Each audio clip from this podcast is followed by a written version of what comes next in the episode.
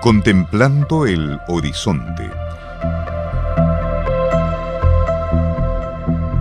Un programa que intenta contribuir a la presentación de ideas que inciten a la introspección. Con el profesor de la Facultad de Ciencias Jurídicas y Sociales, Andrés Cruz Carrasco.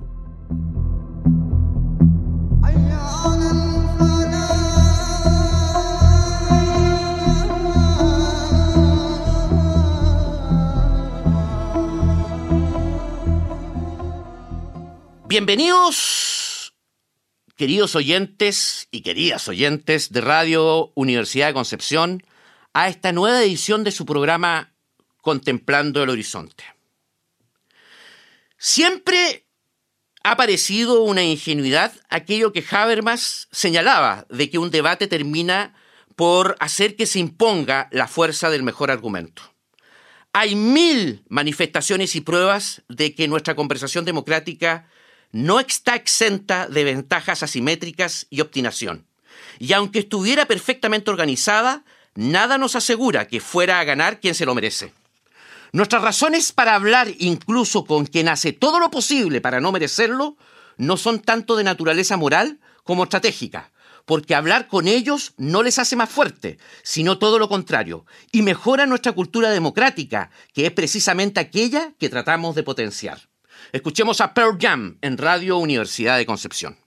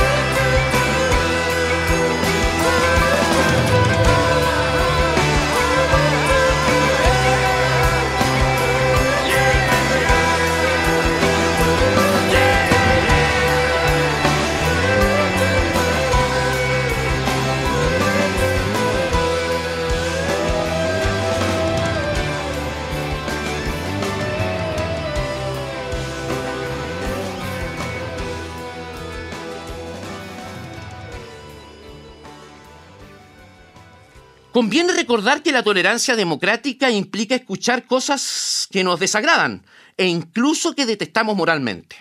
La estupidez, nos guste o no, nunca ha sido un delito, ni el buen gusto es política o moralmente exigible. En momentos como este se acuerda uno de Paul Valéry, el que señalaba la diversidad humana se debe a la variedad de formas de hacer el ridículo. Lo que no tiene ningún sentido es que tratemos de proteger la democracia con las armas de sus adversarios. La de la democracia son el diálogo, la tolerancia y el respeto, también con aquellos que han puesto todo de su parte para no merecerlo. Si el avance de la civilización consiste en hacer compatible la firmeza de las convicciones con la disposición a convivir con quienes nos las comparten, no es por debilidad o relativismo. La creación de un espacio público abierto ha sido una conquista de la humanidad a partir de la experiencia de que tendemos a identificar con demasiada ligereza nuestra peculiar visión del mundo con lo correcto y exigible a todos. Las normas que regulan la convivencia deben proteger la libertad de expresión contra esa tendencia a descalificar moralmente lo que nos desagrada. Escuchemos a Nirvana en Radio Universidad de Concepción.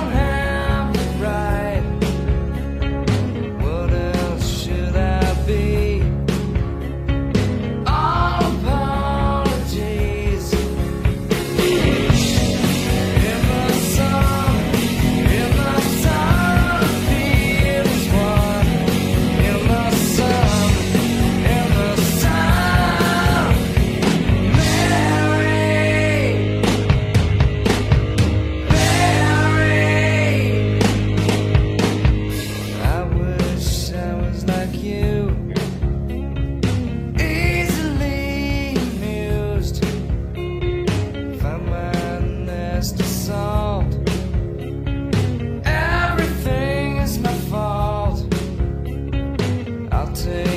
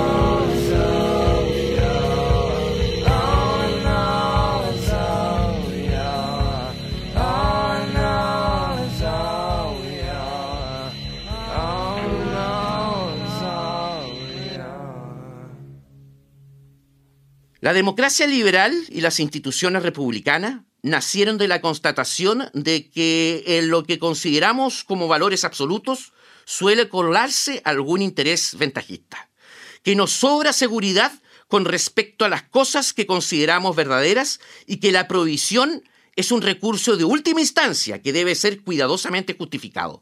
Si queremos proteger la democracia, hemos de protegerla también frente a, las, aquellas estrategias con las que pretendemos protegerla. La democracia solo se cuida con medidas democráticas. Por lo tanto, no podemos avalar ni levantar voces que pretendan censurar la opinión del otro, por mucho que no nos guste esa opinión. Porque justamente en la confrontación está la idea de la libertad de expresión y de una verdadera base para los efectos de hablar de democracia. Escuchemos Soundgarden en Radio Universidad de Concepción.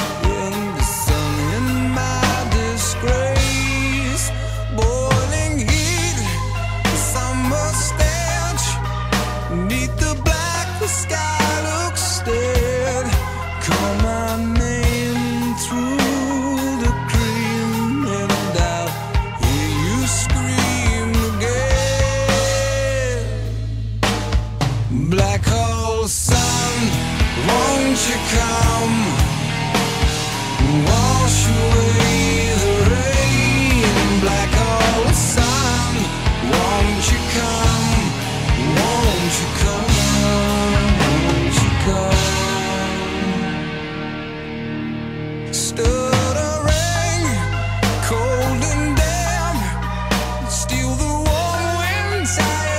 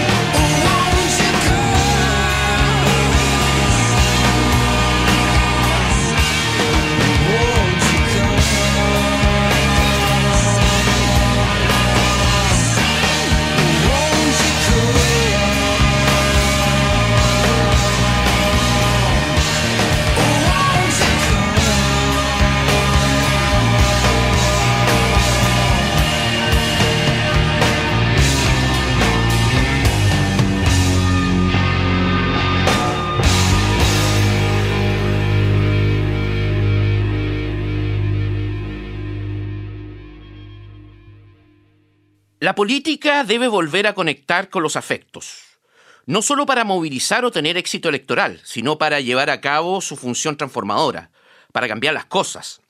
Ciertas experiencias sensibles pueden ser un mayor desventido del orden social que las ideas y los programas. Las disposiciones emocionales no cambian nada por sí mismas, pero sí su energía no puede finalmente producirse ninguna modificación significativa. Las emociones no pueden ser tratadas con desdén, son indispensables para poder comprender por qué un pueblo o la ciudadanía se inclina por uno u otro candidato, por qué se inclina por uno u otro proyecto político, por qué finalmente aprueba o rechaza aquello que es sometido a su consideración. Escuchemos a Stone Temple Pilots en Radio Universidad de Concepción.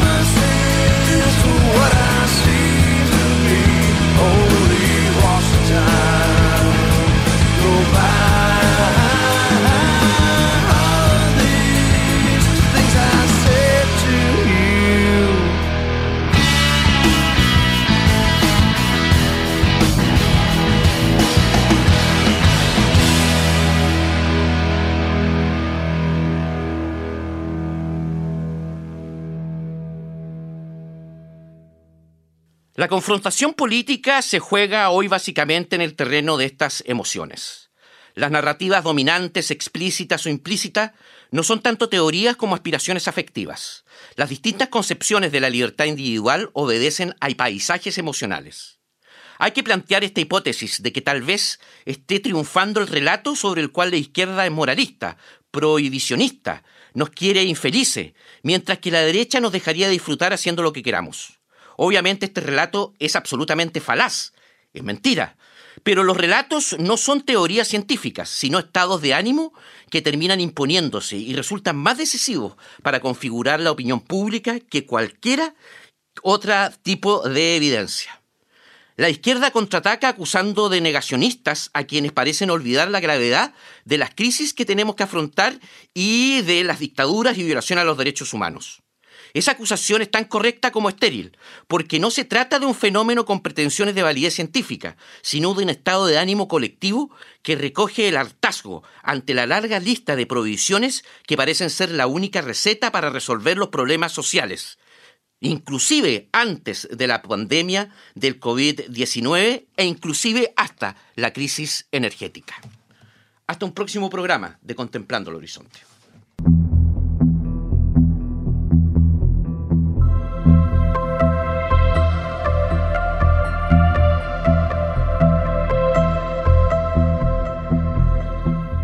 Hemos presentado Contemplando el Horizonte con el profesor Andrés Cruz Carrasco